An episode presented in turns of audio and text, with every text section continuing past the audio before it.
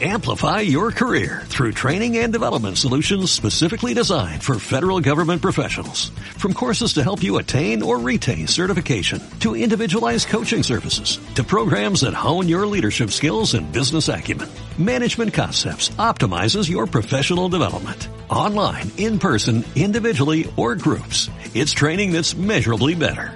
Learn more at managementconcepts.com. That's managementconcepts.com.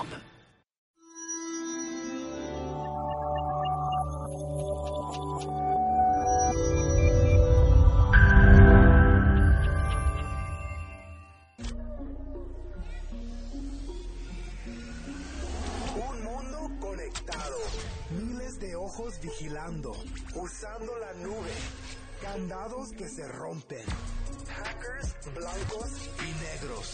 Cyberinteligencia. Cyberseguridad.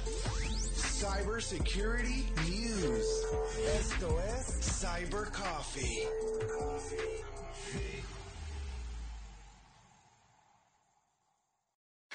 Muy buenas tardes, días, eh, cualquier hora que nos estéis escuchando. Bienvenidos a la quinta edición de Cyber Coffee 2019. Es el quinto programa que, que hacemos ya de lo que llamamos de año. Y hoy tenemos a una persona que, pues, que lo conocí re- recientemente y la verdad me llamó mucho su atención porque, porque sobre todo transmite cercanía cuando habla de ciberseguridad, que creo que al final es uno de los puntos más importantes que un speaker, un buen eh, comunicador debe de tener a la hora de, de, hablar de, estos temas.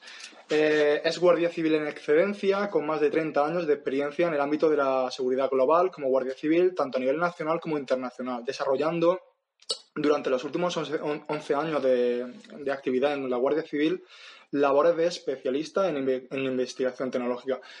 Hablamos con Ángel Pablo Avilés. Buenas tardes, Ángel. ¿Qué tal? Hola, ¿qué tal? Buenas tardes, gente. En primer lugar, agradecerte que, que estés eh, charlando con nosotros en este Cyber Coffee. eh, y bueno, eh, actualmente tienes el, ah, estás en excedencia y tienes el puesto de CCO, CISO de la, la empresa multinacional española Smart Human Capital. Me parece muy curioso porque cuando hablo con diferentes CISOs, cuando los entrevisto, eh, no todos, pero la gran mayoría me cuentan que vienen del mundo técnico. Eh, ¿Cómo ha sido tu evolución y, y cómo has llegado a ser CISO de, de la compañía en la que te encuentras? Bueno, la verdad que yo, yo no provengo de- del mundo técnico, mm, ni tan siquiera soy informático, Eh, pero yo tuve un primer contacto con, con la, tecno- con la tecnología Sí. pues por los años finales de los 80, primeros de los 90, Ujú. cuando me compré mi primer eh, modem y, y me, me metí en el, en el atrapante mundo de, de Internet, ¿no? Y entonces eh, empecé a investigar, empecé a aprender muchas cosas, emprendé, empecé a, a contactar incluso... eh, com- eh, completé esta formación autodidacta con, de donde venía, yo era radioaficionado Ujú. y empecé a hacer eh, radio packet, conectándome a través de mi ordenador Qué y mi guay. emisora. Todo eso lo cuento en el primer libro que supongo que ahora hablaremos. Ahora hablaremos sobre ellos. Y, y poco a poco me fue apasionando, apasionando, apasionando. Pasé la fase de esa de cuñado informático o vecino informático, configurando los DVDs de toda la vecindad. Y fui evolucionando, evolucionando, cada vez me apasionaba más. Y finalmente mi profesión como guardia civil, después de, de estar en numerosos destinos, incluso a nivel internacional, pues tuve la gran suerte de encontrar a mi familia y aterrizar en la unidad central operativa, en la UCO, en el departamento hoy en día de delitos telemáticos. Para mí siempre será el grupo de delitos telemáticos, donde mis últimos 11 años de carrera profesional en Guardia Civil, pues aprendí, pues, pues es que no, no puedo valorar esa cantidad de aprendizaje que recibí, ¿no?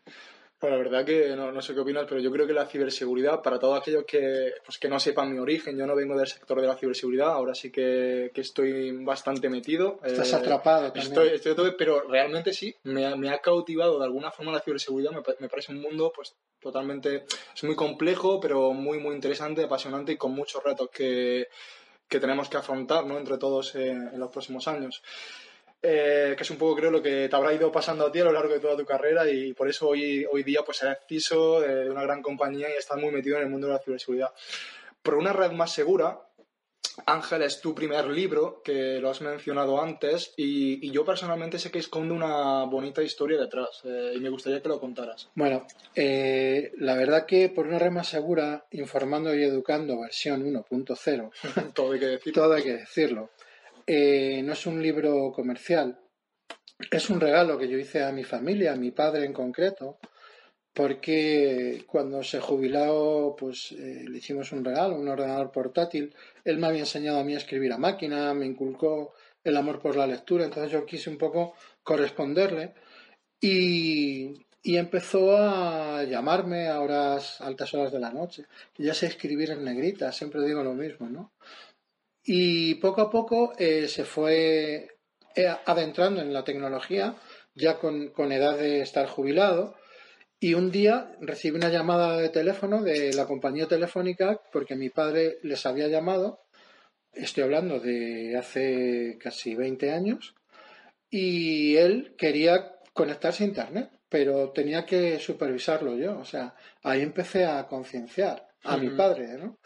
Entonces, una vez puesto Internet, empecé a empecé después a, escribir en un blog, el blog Angelucho. Angelucho Angelucho no es un nick, aunque la gente piensa que es un nick, es como me llamaban mis abuelos. Entonces, yo soy una persona con suerte, yo nací con nick. Con Nick, ya nací con, Nick, sí. Hace poquitos años que nací, 52 voy a hacer. El caso es que empezaba a escribir para que mi padre leyese, pues, qué tenía que hacer en Internet, si le llegaba un correo electrónico un poco raro, si entraba en un sitio que le ofertaban algo demasiado barato. Es decir, empezaba a desvelar eh, los peligros en los cuales todos nos enfrentamos en Internet, pero de forma que mi padre lo, entendiese, ¿no? Y llegó Navidad y qué mejor regalo para mi padre, que ya tenía su ordenador, que un libro. Él, que me había hecho leer tantos libros, pues le regaló un libro. Maqueté varias entradas del libro, de mi blog, hice algún otro capítulo nuevo y solicité ayuda, ayuda a gente que yo había conocido en Internet además, como el prólogo de Román Ramírez, presidente de RootedCon, este año ha hecho el décimo aniversario ya, eh, o Yago Jesús de Security by Default, Juan Antonio Calles, eh, Flu Project y hoy en día de la empresa Zero Links, CEO, o personas como una ciberabuela que yo me encontré en internet y me preguntaba cosas, ¿no?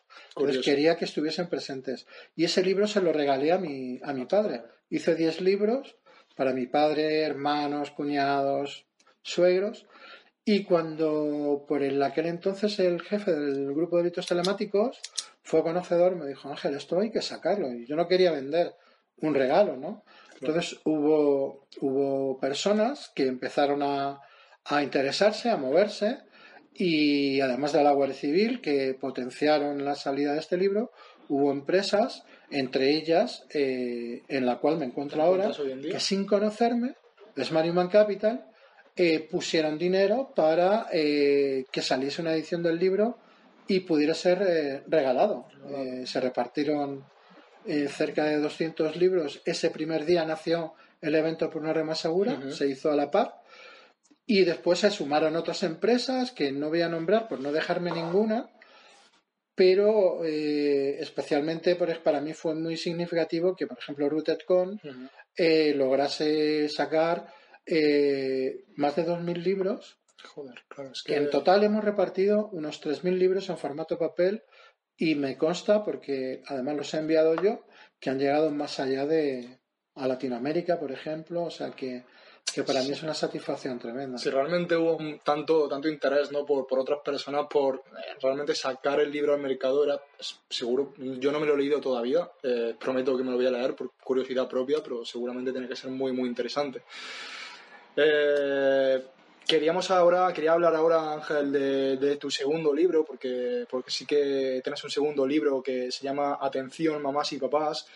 Y en este titular seguro que escondes muchos de los. Eh, este titular seguro que esconde muchos de los casos reales que tú como Guardia Civil has, has vivido, ¿no? Eh, pues podrías mencionarnos, eh, bueno, primero, un poquito de qué trata el libro.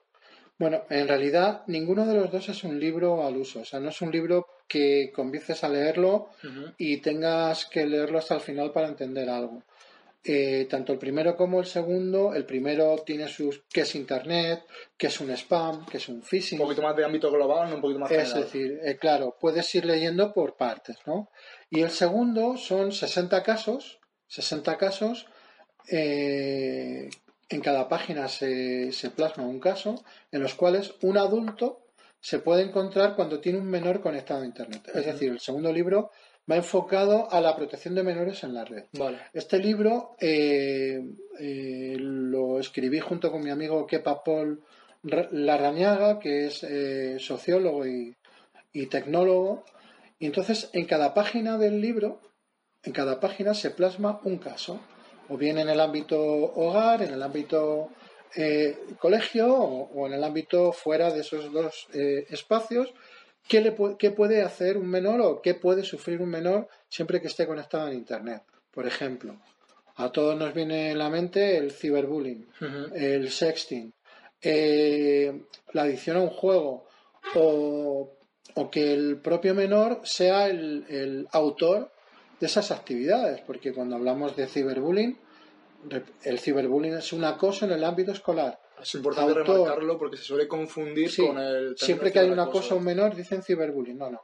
Ciberbullying es acoso en el ámbito escolar y su característica es que tanto el autor como el menor son, o sea, como la víctima, son menores. Es decir, no trabajemos solo eh, a las víctimas, que hay que hacerlo, por supuestísimo. A lo mejor si trabajásemos esos potenciales autores, evitaríamos muchos casos de... sí, por ejemplo, porque si entendemos entonces el ciberbullying como, como bueno, un acoso que se produce pues, de, entre, entre dos menores en el ámbito escolar utilizando Internet. Por supuesto. Si en caso de que pues, e, ese mismo hecho entre dos menores utilizando Internet se produce dentro o fuera perdón, del ámbito escolar, eh, ¿tiene algún término para llamarlo? no deja, de, ser, no deja de ser un acoso. Un acoso ¿no? Es que es acoso. Eh, el acoso es acoso, lo que pasa es que le damos distintos nombres dependiendo la forma de, de, lanzar ese acoso o por dónde se mueve. El problema del ciberbullying, como de cualquier eh, actividad que se mueve a través de la red, pero en, particular el ciberbullying, es que antes, o sea, el, bullying en, la escuela no es algo nuevo. Es algo que existe desde, desde que somos humanos, porque el acoso siempre ha existido. Pero ahora, ¿qué pasa? Que el acoso empieza a distribuirse a través de Internet. Con lo cual, antes un menor que era acosado y le llamaban el gafotas, el orejas o el cabezón, cuando terminaba el colegio, digamos que descansaba, porque por fin dejan de acosarme, ya me voy a mi casa, me voy con mis otros amigos y demás. Pero ahora ese acoso continúa. Ni tan siquiera tiene horario, aunque estemos en vacaciones. Por eso hay veces que hay menores que lo sufren tanto, lo callan tanto y reciben tan poco apoyo que lamentablemente terminan, pues, lo tengo que decir porque si no reviento, terminan suicidándose. Y por eso tenemos que trabajar todos. Tenemos que trabajar todos. Pues sí, la verdad que, es un final triste, pero que realmente lo vemos día a día, eh, fuera de España, aquí en España y personalmente, pues por suerte no he conocido a, ningún compañero que haya llegado a este extremo, pero no por ello no, no, no deja, no podemos pensar que no existe, que no pasa. Lamentablemente es un problema bastante grave. Y, y ya que hemos entrado en el término de ciberdelitos y pues, no ya tanto de ámbito escolar, me gustaría que, nos dijeras, eh, porque imagino que te habrás encontrado con multitud de casos de todo tipo eh, en tus tantos años de experiencia profesional, eh, un ciberdelito que te haya llamado especialmente la atención. no voy a hablar de ciberdelitos en los cuales yo haya trabajado por, mi, por mi profesión. además, yo sigo siendo guardia civil y lo seguiré siendo hasta que me muera, ¿no? Pero eh, no voy a hablar de, temas profesionales, pero sí puedo decir algo que me marcó bastante y que es relativamente reciente, no tiene nada que ver con mi profesión anterior, y es que eh, un amigo que, entre sus funciones eh, es la de perito judicial también, eh, tiene su empresa, me llama para ver si podía echarle una mano porque resulta que eh, una familia contacta con él, la verdad que llevaba tiempo contactando con él por este problema. Su hija aparentemente estaba siendo acosada a través de Internet, pero acosada que la habían visto en algún momento de fallo, pues fotografías de la niña desnuda y demás. Entonces, eh, lógicamente, un padre, una madre descubre esto, se asusta, la niña es reacia a contar lo que está pasando, la niña eh, resulta que eh, no les enseña no les enseña su dispositivo, en este caso era una tablet, no consiguen acceder porque no saben la contraseña de la niña, terminan quitándole esa tablet. Al cabo de un tiempo, eh, al padre, quiero recordar, le desaparece su tablet. La ha perdido, la ha olvidado en algún sitio, no sabe exactamente cómo. Al cabo de otro tiempo, resulta que aparece esa tablet escondida en la habitación de la niña. Saben que está pasando algo, se la llevan a esta persona, a este amigo, logran acceder, logran acceder y es cuando me llama para ver si podía analizar porque había contactos con personas y demás. Efectivamente había muchas conversaciones de calado sexual, había muchas peticiones de, imágenes eh, comprometidas, pero no era, no era un tema de acoso hacia la niña, sino era la niña la que estaba acosando a, otras personas, ¿no? acosando o potenciando el intercambio de imágenes comprometidas. Parece ser que, el final de todo esto es porque la niña quería llamar la atención. De alguna forma. La verdad que es algo muy. tiene mucho más de fondo, pero que sirva esto como un llamamiento a que a los hijos, a las hijas, no hay que dejarles solos en Internet. Yo siempre digo que, yo no creo en, el concepto de brecha digital, que somos nativos digitales o migrantes digitales. Estamos creando huérfanos digitales, les estamos dejando solos. Y aunque estén en su habitación, están abiertos al mundo. Tenemos que estar con ellos de la mano. Lógicamente, cuando vayan teniendo cierta edad, cierta actitud y cierta aptitud, pues les tendremos que ir dejando solos. Pero mientras tanto, no les vamos a prohibir las nuevas tecnologías, que no son tan nuevas. No se las vamos a prohibir, pero sí vamos a acompañarlas. Y digo no prohibir porque si se las prohibimos, pues va a pasar lo que ha pasado en este caso. Va a buscar la solución fuera de la... Como en este caso que, hizo lo que hizo, o se va a un entorno fuera del área de confort para hacer lo que precise. En este caso era ella la que llegaba a pedir y solicitar este tipo de material, pero en otros múltiples eh, casos en los cuales un menor está jugando es ahí donde va a ir un ciberdepredador a, donde sabe que hay niños. La verdad, sí, eh, realmente cuando hablamos de menores de edad e, Internet, eh, pues eso de dejarlos solos completamente con todo lo que supone Internet, a lo que tú has dicho, es una ventana abierta al mundo. hoy día puedes hacer cualquier cosa, imagínate si además el menor de edad utiliza una tarjeta de crédito de débito de sus padres sin tener el consentimiento de ellos, ¿no?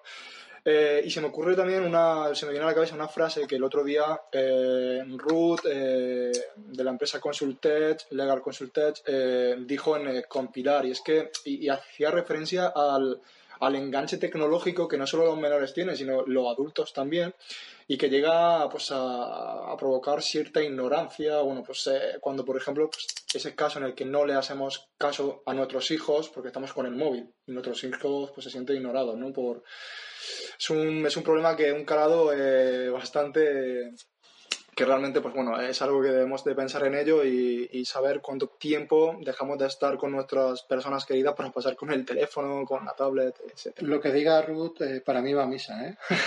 Lo que diga Ruth para mí va a misa. Pero sí es verdad que, que eh, nosotros estamos en una cena, estamos en un restaurante y estamos pendientes de nuestro, de nuestro móvil. Y damos el móvil a los pequeños para que nos dejen en paz. Sí, totalmente. es, que, y luego les regañamos porque están todo el día con el móvil. Si es que son loros. Pasa muchísimo. Si es que son loros, hacen lo que ven. O sea, vamos a empezar por ahí, vamos a, a ver lo que pasa y por qué pasa. no echemos la culpa Al al menor. porque es un nativo digital, Sí, que no lo son. Totalmente de acuerdo. Eh, también en, en referencia a lo que decía un experto en compilar el pasado fin de semana, eh, vamos a ponernos en el caso concreto de que hayamos evidenciado algún tipo de ciberdelito, por ejemplo, una amenaza vía WhatsApp. Eh, en este sen- sentido, eh, lo que se suele hacer es eh, una captura de pantalla para presentarla en comisaría y proceder a una denuncia. Pero este experto decía que, bueno, pues que una captura de pantalla al final se puede modificar y que realmente no era una prueba válida ante un juez. Una captura de pantalla o un correo electrónico que se ha imprimido. Las evidencias digitales son evidencias que son volátiles. Claro. Entonces hay que garantizar y preservar su, su- la garantía de que esa evidencia puede ser luego analizada por otro experto. Lo ideal, lo ideal, eh, si es algo que nos encontramos en, Internet, eh, hay servicios como, por ejemplo, de Garante, eh, que tienen una, su parte gratuita que la puede utilizar cualquier usuario para verificar que hay un contenido concreto en una página web o en un correo electrónico. Hace como de esa, ese notario Sí, digital. es- Pero lo ideal cuando sea algo gra- realmente grave es que contactemos. Por supuesto que pongamos denuncia, hay que denunciar siempre. Sí. Eh, nosotros no somos quien para saber si es un delito o no. Para eso están las fuerzas y cuerpos de seguridad. Y puedo decir eh, bien alto que en España tenemos excelentes eh, fuerzas y cuerpos de seguridad que se dedican a, a la investigación tecnológica. Eh, yo siempre tengo que nombrar a mi Guardia Civil, pero también eh, compañeros de Policía Nacional hacen un trabajo extraordinario. En España somos punteros en ese tipo de investigación. Repito, siempre que nos encontremos ante un posible caso de, de ser víctimas de un delito, el que sea, denuncia. Y si es algo que está en nuestro móvil, en nuestro ordenador, vamos con nuestro móvil, con nuestro ordenador y lo llevamos a la comisaría o al puesto de la Guardia Civil. Me está pasando esto y, y aquí lo tengo. Nosotros no tenemos que ser expertos. Y si no es algo que estimemos que de- deba precisar una denuncia, puede ser algo en el ámbito empresarial, por ejemplo, una fuga de información o, o unas amenazas o, o cualquier, cualquier cosa que estimemos que pueda, que pueda perjudicarnos, pues lógicamente hay expertos, hay peritos informáticos que nos van a coger la evidencia y siempre tendremos que contar con, con un notario que dé fe de lo que, de lo que se hace para que a posteriori se pueda trabajar con ello. Cadena de custodia, Claro. obtención, obtención de evidencia. Genial. Pues bueno, sí, la verdad que es importante dejar claro que lo primero, cuando evidenciamos un posible ciberdelito, eh, ya sea lo mencionado, un- una amenaza vía WhatsApp, por ejemplo, eh, lo primero, conservar esa evidencia. Y si, hay- si hace falta llevar nuestro dispositivo móvil, es que hay que llevarlo a la comisaría y denunciar. Por supuesto, denunciar. siempre. Muy bien, eh, siendo experto en policía judicial, Ángel, me gustaría indagar un poquito más en el término legal. Y es que desde, mi punto de vista, hablo de punto de vista personal, en el mundo digital queda, queda todavía mucho por hacer en términos de regulación. Y actualmente veo cómo existe un gran, una gran impunidad debido al anonimato, ¿no? una de las principales características de Internet. Y es que, aunque existan procesos y elementos que ayuden a identificar al ciberdelincuente durante el proceso de peritaje informático, sabemos que al final llegar a, a identificar al ciberdelincuente en muchos casos casi tarea imposible. Eh, primero, ¿qué opinas eh, sobre el anonimato en Internet? Y una pregunta muy filosófica que yo pues hago, ¿será posible algún día condenar a un ciberdelincuente privándolo de Internet? Imposible. Qué buena pregunta me haces. ¿Tengo comodines? Comiende la llamada, ¿no? Bueno, No, no. eh, la primera pregunta. Eh, dicen que, que los malos siempre van un paso por delante, ¿no? Sí. Eh, en realidad, los, la mayoría de los delitos que se cometen a través de, de la red eh, son el mismo perro con distinto collar. Sí. O sea, si hay robos, si hay estafas, si hay fraudes, todo eso está regulado desde, desde hace tiempo. Lo único es la forma de acceder a las víctimas. Eh, hay otro tipo de, de delitos que ya, ya vamos más allá de, de un ciberdelincuente habitual, hablamos de cibercrimen, que es cierto que con la aparición de estas nuevas tecnologías aparecen tipos delictivos novedosos, como es el ataque a las infraestructuras, el, el, el ataque a las redes, ¿no? Eso antes no existía. Y, y poco a poco nos estamos, nos estamos actualizando.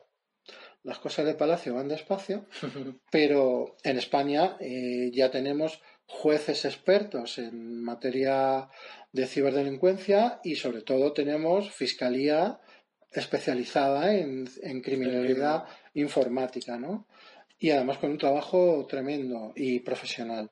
Entonces, eh, poco a poco nos vamos ajustando, que creo que siempre estaremos por detrás, porque siempre van encontrando nuevas formas de, de actuar de forma delictiva y, y, a los que les toca investigarlo, pues tienen que ir eh, adecuándose a esas nuevas A lo que- actividades. claro. Si en un futuro se le podrá prohibir a una persona acceder a Internet, eh, técnicamente es imposible. Claro. Hay países que lo intentan, o más o menos intentan eh, que, que utilicen cierta parte de Internet, no toda. Por eso nacen, eh, nace las redes anónimas y los proxies y todo eso, ¿no? Pero creo que no va a ser nunca posible. Eh, creo que cada vez estamos más cerca de vivir en el mundo Matrix De Matrix, y totalmente. que, y que de aquí a un par de generaciones, tres, cuatro, no sé, pero creo que naceremos, no sé si ya con un chip o nos impondrán un chip de nacimiento y ya no necesitaremos ni ordenadores, ni teléfonos móviles. Ya iremos Eso todos. robots, Las robotizados. películas futuristas ya, ya van a estar aquí, ¿no? Pues sí, con más cables que huesos. bueno, eh, ahora eh, otra, otra de las preguntas que suelo hacer eh, cuando hablo con un directivo de ciberseguridad es ¿qué tres cuestiones en materia de ciberseguridad son las que más te preocupan en tu día a día con el rol que desempeñas en tu compañía? Pues parto de la base de que en este nuevo, en mi nueva etapa en Smart Human Capital, y es algo que estoy totalmente apoyado, eh, mi pilar fundamental de trabajo es la concienciación y la formación. Muy importante. Importantísimo. A nivel interno. Sí, sí, sí, desde, Eh, desde dentro, incluso hacia, hacia clientes. La concienciación y la formación.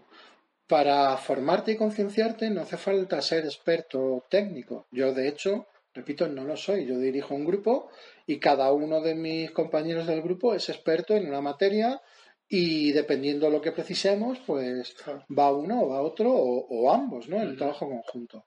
Me preocupa mucho la falta de concienciación que estoy viendo en las empresas.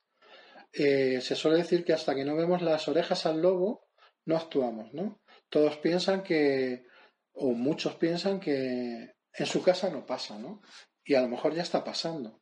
Entonces, me, me llama mucho la atención eso, la falta de concienciación y de formación de, de empresas, pero no solamente eh, de trabajadores, eh, especialmente a directivos. Sí, sí, Porque es el directivo el que tiene que emplear eh, dinero para, para securizar la empresa. Y no estoy hablando por vender, no estoy hablando de ningún producto, hablo de securizar la empresa. No hace mucho estuve en una empresa que me decían que tenían sus, sus backups, sus copias de Sí. seguridad. No, no, yo no, yo hago mis copias de seguridad. Y me enseñaron ese backup, era un disco duro conectado al servidor y todo perfectamente conectado una vez. En caso de que tenga una amenaza, un ransom, pues lógicamente, pues la continuidad de negocio se va a resentir y muy, mucho. ¿no? muy afectada, totalmente. Pues sí, la verdad que la concienciación al final es un punto fundamental a nivel interno porque muchos muchos de las brechas al final el, se dice que el factor humano es el más eh, El, el- el usuario es el eslabón más débil, débil, el siempre lo usuario, digo. o sea que al final incluso pues ya no de un empleado pues que más operativo sino a nivel directivo pues también pues, o sea, se ha visto muchos casos que, que realmente pues un, la estafa al CEO por ejemplo pues eh, Eso forma parte de esa concienciación que aparte de directivo, lógicamente, hay que, hay que concienciar y formar a los grados intermedios, a los cargos intermedios de, de esa empresa y a los trabajadores de base, por supuesto. sí sí Y, y además es- hay algo que, que yo estoy muy concienciado con ello, que es la, potencia, la potenciación del, del talento. ¿no? talento En España tenemos gente buenísima, No hay más que darse un paseo por cualquiera de los congresos tan buenos que hay en España muchísimos eh, y, y ves eh, chavales de 15 años que, que es increíble el, el, el, conocimiento que tienen. De hecho, yo he tenido la suerte de estar tutorizando la semana pasada a un, a un chaval de 15 años uh -huh. dentro del programa de la Comunidad de Madrid, cuarto de la ESO más empresa, y es increíble lo que, no lo que se llevan cuando terminan, sino lo que te aportan a ti, ¿no? Que no son tan niños, que, que están claro, preparándose claro. para incorporarse a la empresa, ¿eh? Claro. Y además, eh, me comentabas antes que a este alumno en prácticas le, le habías dejado un reto, ¿no? Eh, concretamente hoy. Eh, sí, bueno. Eh, es que aparte de este alumno, tengo, tengo en el departamento otro, otro, otro alumno, este, este, ya es más profesional, porque está terminando su, su carrera de uh -huh. ingeniería informática y está haciendo prácticas con nosotros y lejos de mandarles trabajos para que sean eh, que repercutan en el negocio de la empresa, lo que está haciendo son prácticas. Aprender. Aprender. Entonces, dentro del departamento de seguridad y estrategia, pues tenemos también nuestra, nuestra pata de forense, ¿no? Uh -huh. Entonces, hoy, eh, antes de venir aquí, pues le he dejado un reto, le he dejado un teléfono para que me, me haga un forense de ese teléfono. Y le gusta mucho el forense, entonces le he puesto un reto a ver qué hay aquí. Claro. Me están amenazando con este teléfono y a ver qué puedes sacar, que, que, que quiero denunciar. me, me parecía importante comunicarlo porque realmente que lejos de tener a, a, un alumno en prácticas para que pase el rato en la empresa es muy importante proponerle retos como los que tú has propuesto para que vaya evolucionando, eh, acercándose al, al mundo ¿no? y, y viendo un poquito lo que es la realidad. Y bueno, pues antes hemos hablado de, de, tu libro, de tu primer libro, por una red más segura, que quiero dejar claro que es gratuito y accesible en Internet sí. a todo el que lo quiera leer. Eh, y también, paralelamente al lanzamiento de tu primer libro, también se celebraron eh, por una, la primera edición del evento por una red más segura. Este año eh, ya se celebra la séptima edición, ¿no, Ángel? Eh, sí. Cuéntanos qué encontraremos en estas jornadas, eh, cuándo, dónde se celebrará y, y, cómo registrarnos. Vale, este año tendrán lugar las jornadas el día 10 y 11 de mayo en la Politécnica de Madrid, en Telecomunicaciones, en la, en la ETSIT, en la Escuela Técnica de Telecomunicaciones, eh, se inaugura el viernes al mediodía, sobre las 4. Tendremos el viernes y todo el día del sábado. Uh -huh. El sábado, además, vamos a hacer, como el año pasado, talleres eh, para menores también. Mm, estamos definiendo qué tipo de talleres, pero hemos hecho talleres de musicales eh, para los más pequeños, enfocados siempre a, a aprender la seguridad en Internet, talleres sobre criptogra criptografía, uh -huh. pequeños CTFs para los más pequeños, para los más jóvenes, concursos de infografías que lo hacemos todos los años con un resultado increíble y además en las jornadas centrales y digo jornadas porque no somos congreso, uh -huh. No somos nada en realidad. Unas no jornadas somos... para eh, que fluya la comunicación. Nos reunimos un grupo de amigos que cuando llega una fecha encendemos el semáforo en verde para empezar a trabajar y, y lanzamos eh, a nuestros círculos de amistades dentro de, del ámbito de la ciberseguridad para ver si tienen un ratito para venir con nosotros, bajar el nivel técnico, es decir, ya no es que bajemos al nivel cero, sino que siempre digo que lo entienda hasta mi abuela, ¿no? Claro. Y bajar el nivel para explicar en media hora pues distintas situaciones a las cuales podemos encontrarnos cualquiera en Internet. Cómo conectarnos a nuestro banco de forma segura. ¿Qué tenemos que hacer si recibimos, si recibimos un correo electrónico diciéndonos, por ejemplo, qué es el banco, o qué es Hacienda, o qué es la policía o la Guardia Civil, y nos piden hacer algo?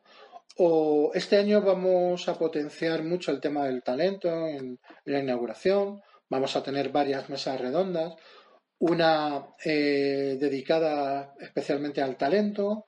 Hay otra que yo le tengo mucho cariño que llamo la mesa de bichos. De bichos. En la cual. Eh, profundiza un poquito. Sí, más. sí, es. Eh, Josep Albor me, me, entenderá. Ah, vale. Eh, eh, la llamo de bichos porque se suben a la mesa distintos fabricantes de uh -huh. antivirus y lejos de hacer publicidad de sus productos, lo que hacen es ayudar. Vale. Ayudar. ¿Qué mejor que una mesa de bichos? ¿Quién? Pues los que luchan directamente contra los bichos.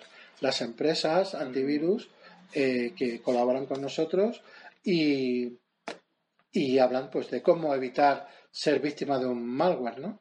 Siempre sale la pregunta de que si las empresas antivirus son los que crean los virus, ¿no? Si no lo hace nadie, lo hago yo, porque tiene que hacer. Tiene que haber, ¿no? Tenemos otra mesa, este año yo le he llamado de mesa de legal, pero está ahí Pablo Fernández Burgueño, que se suma este año al staff. Eh, expertos en derecho pues nos van a dar su punto de vista sobre la seguridad y la, y la normativa que tenemos en España. Y bueno, decir que, que pulmón derecho de esta iniciativa, Juan Antonio Calles, actualmente CEO en Ceolinks, y lo que pretendemos es traducir Internet para cualquier persona. Para cualquier usuario. Lo que pasa que luego se nos llena en el networking, se nos llena de hackers y de Con las gafas y la capucha. Sí, sí, lo que pasa que siempre voy cazando hackers y nunca encuentro ninguno. Están camuflados.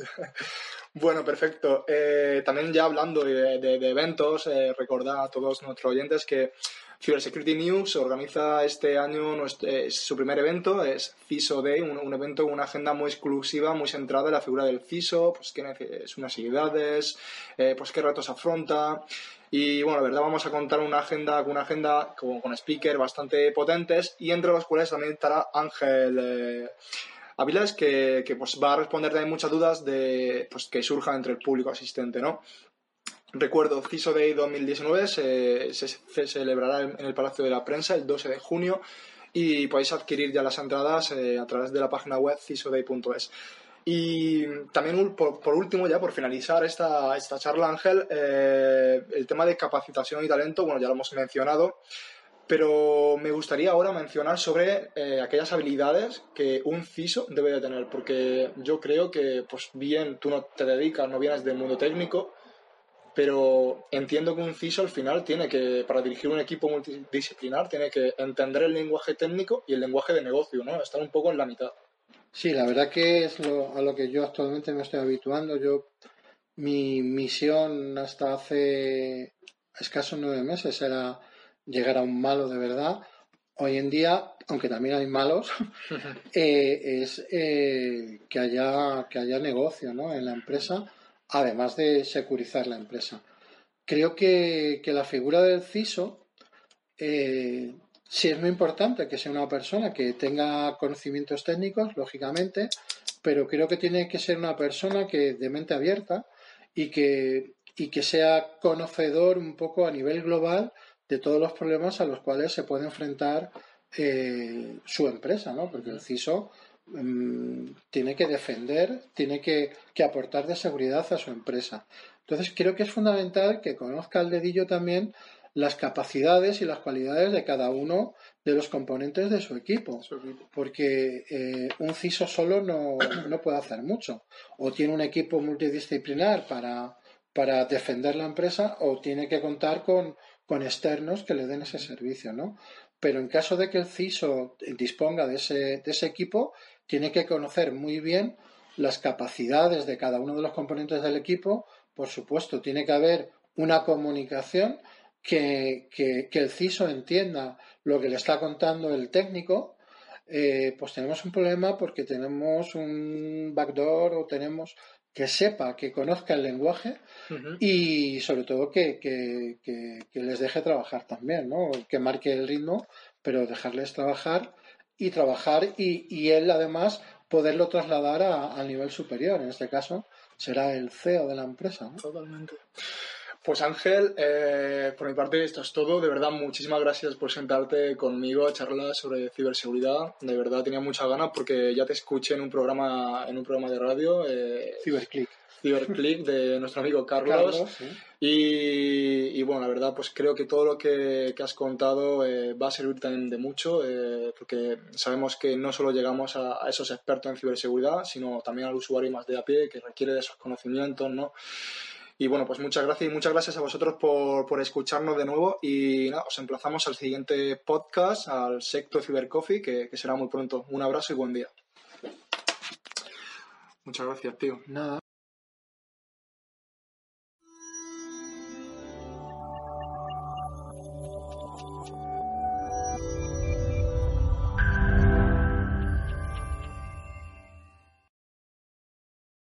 Amplify your career through training and development solutions specifically designed for federal government professionals. From courses to help you attain or retain certification, to individualized coaching services, to programs that hone your leadership skills and business acumen, Management Concepts optimizes your professional development. Online, in person, individually, or groups. It's training that's measurably better.